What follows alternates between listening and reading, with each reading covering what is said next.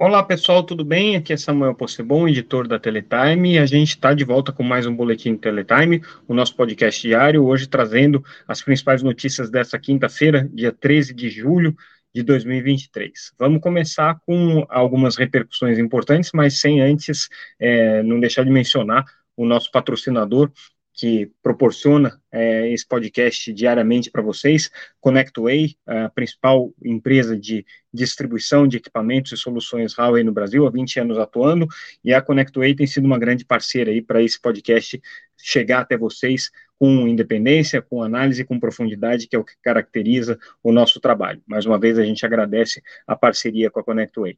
Então, é, o grande fato do dia, né, e a ConnectWay está diretamente ligado a esse mercado de provedores de internet, a ConnectWay atua nessa frente, foi justamente a fusão entre a Americanet e a Vero, a gente já trouxe notícias sobre isso nos últimos dias, e aí, nessa é, quinta-feira, a gente analisou alguns relatórios que foram elaborados por alguns dos principais bancos de investimento do, do, do do mercado de telecomunicações, um banco de investimento que analisam o mercado de telecomunicações, especialmente é, os relatórios trazidos pelo BTG e, pelo, e pela XP. E o que eles trazem de interessante, a análise que eles fazem, que é bem interessante, é justamente no sentido de que talvez essa movimentação entre a Vero e a, e a Americanet é, precipite outras é, operações de fusão e aquisições é, no mercado de banda larga, principalmente entre os operadores que a gente considera operadores aí médios é, e grandes dentro desse conjunto de ISPs, de empresas regionais. É, existe aí uma, uma relação grande de empresas que têm hoje é, quantidades razoáveis de assinantes, aí variando entre 300 mil, 500 mil, algumas até chegando perto de um milhão de assinantes. É, a é, é, Americanet e a Vero, ao se fundirem, criaram uma empresa de 1,4 milhão de assinantes. Os próximos que estão aí na, na fila, né, que todo mundo aposta que podem passar por um processo de consolidação, são Desktop e Unifique, que são duas grandes operadoras que já estão, inclusive, abertas em bolsa. A Algar, que é uma empresa que é muito tradicional no mercado de telecomunicações brasileira, mas que é um, um, um provedor regional também com cerca de 800 mil clientes e a Liga Telecom, que é a antiga Sercontel e Copel Telecom, que tem aí na casa dos seus 364 mil clientes. Então, é, segundo essas análises aqui, tanto do BTG quanto da XP, deve haver novos movimentos de fusões e aquisições. No caso especificamente é, da desktop, ela é tida aí como a principal candidata a se, a se consolidar, é, e aí os candidatos seriam é, provavelmente empresas como Algar ou como Liga, por uma questão de complementariedade territorial. Outra que também deve ter, é, outras que de, devem passar por, aí, por, um, por um processo, pelo menos de especulação, podendo chegar aí a um, a um movimento de consolidação, é a Unifique, a MHNet e a própria Liga Telecom. Por quê? São é, players que hoje atuam na região sul do país, então faria sentido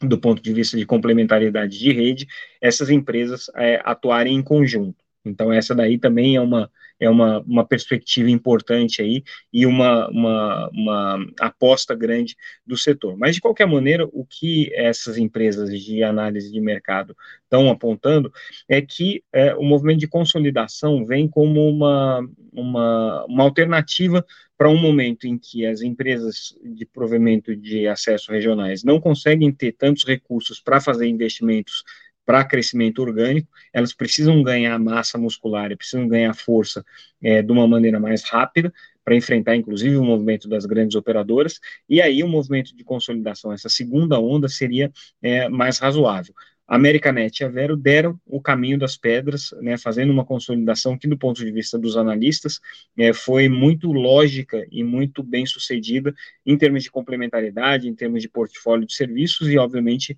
os números financeiros que acabam sendo trazidos aí. Então, a perspectiva agora é que esse movimento se amplifique. Também, é, na perspectiva dos bancos que estão fazendo as análises, com relação ao mercado, é, é, bem possível que a gente comece a ver também movimentos é, dessas operadoras regionais se desfazendo das suas infraestruturas e ficando só com a prestação de serviço. Né, e aí passando a parte de infraestrutura para redes, é, operadoras de redes neutras. Mas aí a gente tem sempre que dar um desconto, né, no caso do BTG, é um grupo financeiro que está ligado à Vital, uma operadora de rede neutra, ainda que existe ali um, um, Chinese Wall né, dentro das análises do BTG, a gente acredita que, que haja, né, e eles dizem que existe, mas é, existe aí esse possível conflito né, na, na, na análise deles, essa, essa, esse possível viés, vamos dizer assim, na análise deles, é, mas de qualquer maneira, é, essa é uma movimentação que já tem muita gente que especula há algum tempo, né,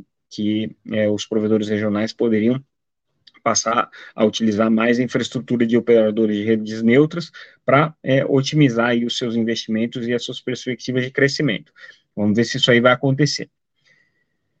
Também interessante a notícia que a gente traz sobre a análise do caixa da Oi. Ela publica né, mensalmente é, alguns relatórios financeiros com relação aos seus números por conta do processo de, de recuperação judicial. E aí o, o, último relatório aponta que o caixa da Oi estava batendo aí na casa de 1,4 bilhão de reais, o que é um, talvez um dos números mais baixos aí nos últimos meses, é, antes do processo de é, captação de é, a, a, é, busca de, de, investimentos no empréstimo é, DIP que eles fizeram agora recentemente. Então isso daí vai trazer mais 200 milhões de dólares para o caixa dela e sem também a venda, a consolidação da venda é, das torres para a Highline, que deve trazer mais 900 milhões de reais para o caixa da Oi mas ela chegou num patamar aqui bastante preocupante, ainda que no último mês tenha havido uma variação positiva no caixa dela. Então, é, se ela teve uma queda significativa de caixa desde o começo do ano,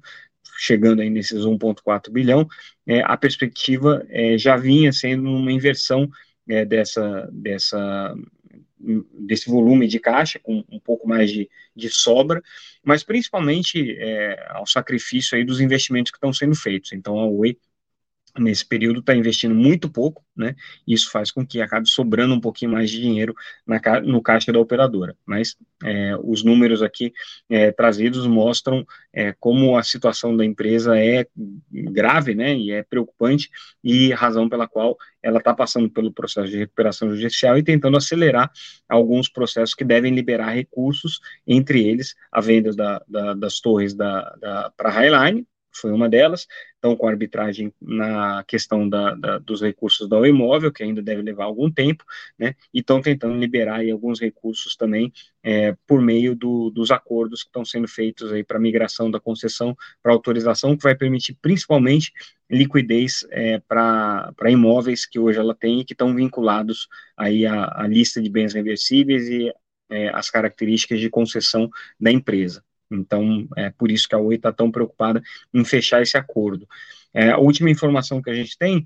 é que o acordo está caminhando, tem uma negociação caminhando, e um detalhe relevante que a gente ainda está apurando para poder trazer informação mais segura, mas eu já coloco aqui em primeira mão,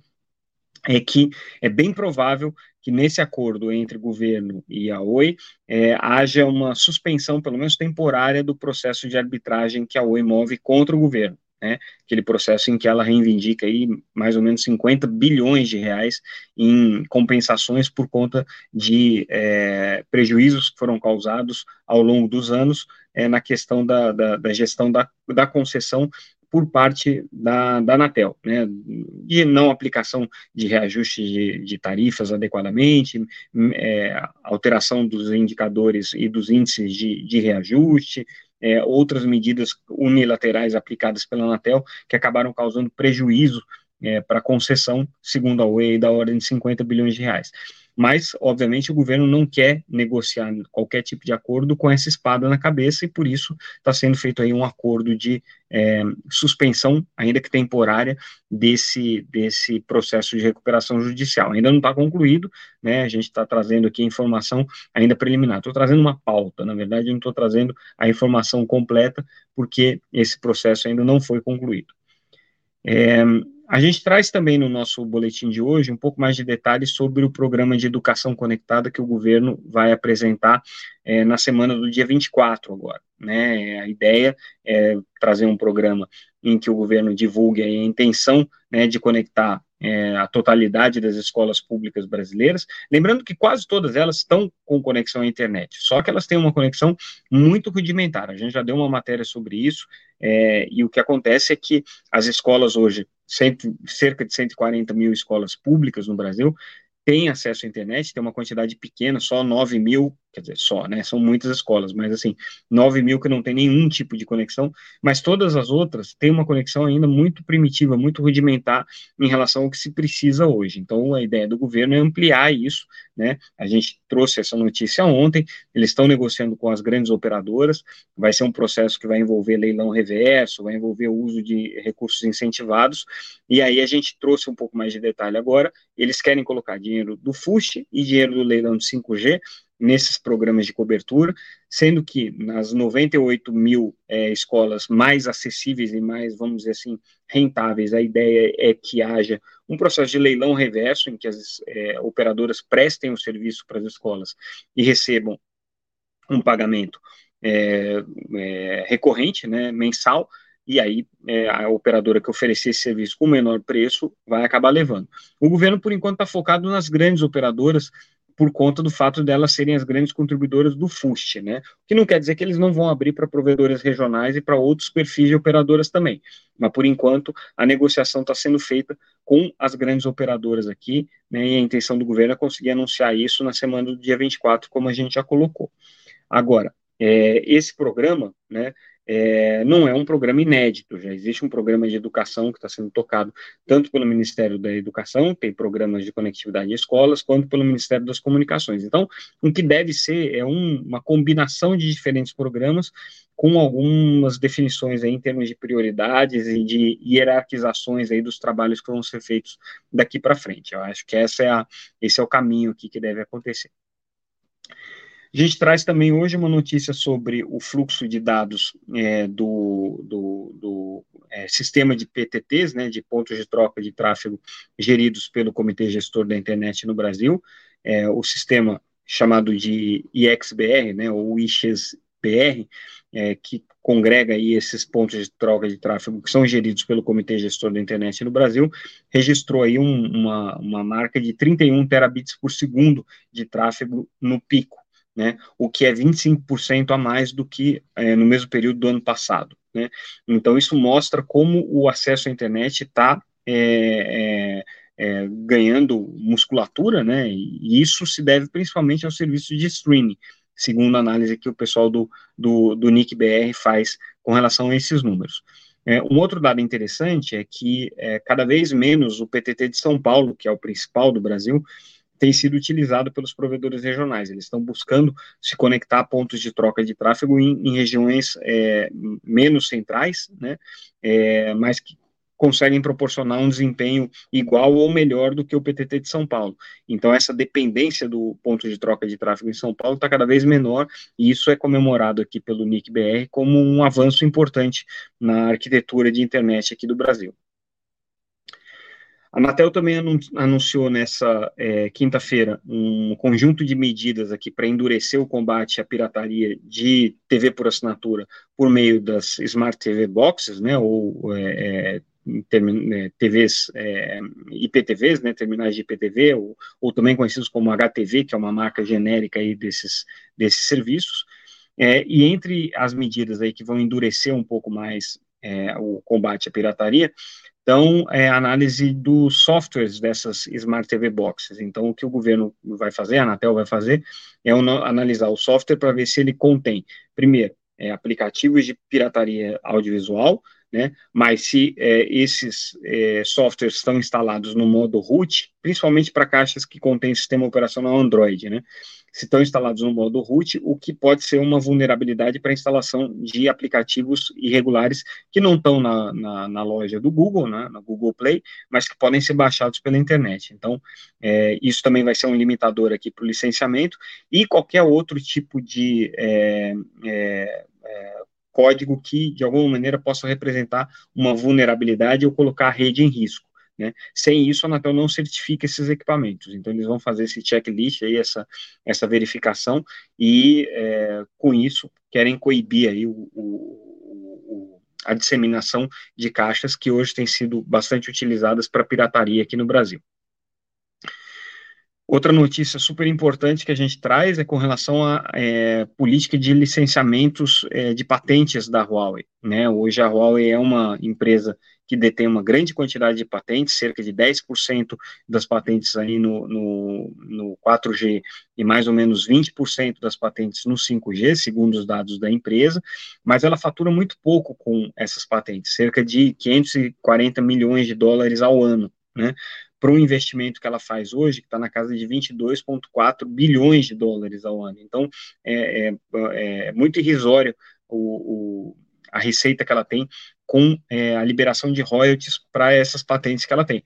É, e aí o que eles querem fazer é ampliar né, essas receitas com royalties, o que significa que eles vão cobrar mais caro, definiram lá uma série de é, preços que a gente colocou na matéria do que vai ser cobrado por cada um dos terminais. Então, significa que os terminais para 5G, é, para é, acesso fixo wireless, né, FWA, e também para a internet das coisas, vão ter um custo embutido de royalties pagos para a Huawei muito maior do que tem hoje. A Huawei está se beneficiando aí do fato dela por ser uma empresa é, que investe bastante em pesquisa e desenvolvimento, ter uma quantidade muito grande de patentes e, por isso, poder, de alguma maneira, é, é, exigir né, do mercado que pague a ela essa propriedade intelectual né, na forma desses royalties. Então, a, a Huawei aqui, como a coisa está apertando para o lado deles do ponto de vista de receitas, né, porque foram muito prejudicados com as sanções norte-americanas, principalmente no segmento de handsets, eles estão compensando agora, cobrando mais pela, pela propriedade intelectual deles, que está embarcada em todos os equipamentos. Né? Então, apresentando aí é, uma estratégia muito parecida né, com o que os norte-americanos acabam fazendo de, de alguma maneira é, é, com as suas com as suas empresas aí de tecnologia que também tem é, um percentual grande de royalties, principalmente nas tecnologias de 5G e de 4G. E para a gente encerrar hoje, notícias sobre a contribuição que a Abranet fez para a consulta pública do Comitê Gestor da Internet sobre regulação de plataformas. O que a Abranet coloca é que é, o modelo multissetorial é o melhor, né, mas eles indicam também a autorregulação como um mecanismo importante para a regulação disso, e chamam atenção para o fato de que a regulação precisa sim considerar é, o poder de mercado das empresas de internet, principalmente das empresas estrangeiras de internet. Então, mais de 50% de market share, segundo a Abranet, é, deve sofrer é, um, as empresas que tiverem essa, nessa condição têm que sofrer um processo aí de regulação um pouco mais duro. Então, confiram lá, a gente deve trazer nos próximos dias mais comentários à consulta pública do Comitê Gestor da Internet, que eles estão entrando agora nos sistemas, né, e a gente consegue fazer essa análise e trazer para vocês. E com isso, a gente encerra mais um Boletim Teletime, ficamos por aqui. Na semana que vem, segunda-feira, a gente retoma o nosso podcast. Muito obrigado pela audiência de vocês, pelos comentários de sempre, e é, voltaremos na próxima semana. Obrigado, pessoal, bom final de semana.